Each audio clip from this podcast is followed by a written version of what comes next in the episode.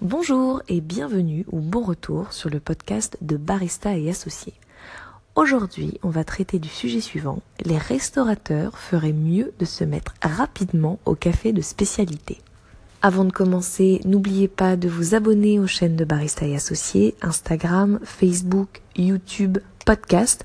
Vous pouvez également faire un tour sur le site www.barista au pluriel-associé au pluriel.com où vous trouverez la liste de tous les contenus ainsi que les articles écrits. J'attends vos commentaires, vos réflexions, vos suggestions, que je sache que vous pensez de tout ça et que je puisse avoir vos questions pour créer toujours plus de contenu. Merci beaucoup. Les restaurateurs feraient mieux de se mettre rapidement au café de spécialité. Et oui, depuis un peu plus de 5 ans, le café de spécialité explose en France. Les coffee shops se multiplient à Paris mais aussi dans toute la France et de plus en plus de grands restaurants se mettent au bon café ou café de spécialité. Cette évolution n'est pas surprenante si on la compare à celle des États-Unis. les parts de marché du café de spécialité aux États-Unis sont en constante augmentation. En 2010, elles représentaient 40% des parts de marché du café aux États-Unis. Aujourd'hui, en 2017, elle représente 59% des parts de marché. En 2001, 14% des consommateurs de café buvaient du café de spécialité tous les jours. Aujourd'hui, c'est 41% de ces buveurs de café qui boivent du café de spécialité. Vous pouvez retrouver ces chiffres et plus d'explications sur le site scanews.coffee, ska s c a news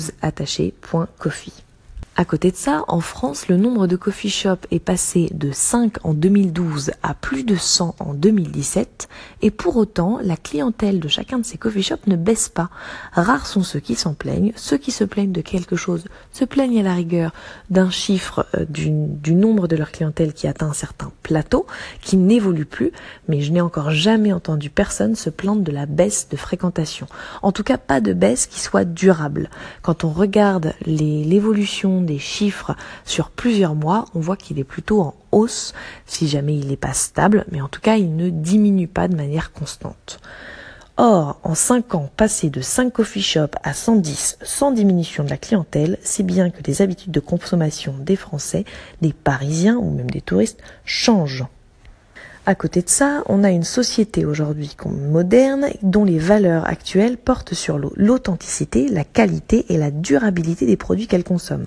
On voit le bio se développer à fond les manettes, tout ce qui est healthy, sain, etc., qui a un succès fou et le café n'est pas en reste. Le café de spécialité est identifiable, on sait d'où il vient, on sait que c'est un produit qui a été trié, auquel on apporte beaucoup d'attention et on sait également qu'il y a une attention particulière portée aux acteurs de la chaîne du café, du fermier au barista. Le café de spécialité rentre donc en accord avec les valeurs actuelles de notre société, je répète donc l'authenticité, la qualité et la durabilité. Si on ajoute à ça le fait qu'en France, on a quand même une grosse culture du bon produit, du goût et de la gastronomie, alors je vois pas ce qu'il vous faut de plus pour justifier l'arrivée massive du café de spécialité partout en France. Après, vous allez me dire, oui, mais bon, tous les restaurateurs n'ont pas envie forcément de servir ces bons produits. Ok, certes. Bon, ceux qui veulent pas faire de la très bonne qualité, on peut les mettre de côté. Ou juste de la qualité, tout court d'ailleurs. Mais ceux qui veulent présenter des produits de bonne qualité dans les assiettes, devraient s'intéresser très vite aux produits qu'ils proposent à la fin de leur repas dans la tasse. Surtout qu'avec l'explosion du nombre de coffee shops en France, il y a de plus en plus de clients qui sont éduqués, qui connaissent le café de spécialité. En témoigne le marketing des grosses marques qui mettent en avant les termes de barista, mousse de lait ou extraction. Preuve qu'un marché intéressé par le bon café existe bel et bien. Alors servir du bon café, du café de spécialité correctement extrait, correctement préparé, c'est vrai, ça demande de l'investissement en temps, en énergie et en argent, comme tout produit servi dans un restaurant. Je pense que le café était probablement l'un des derniers produits auxquels on accordait le minimum d'attention. Il est temps que ça change, que le café soit cohérent, l'offre café soit cohérente avec le reste du menu.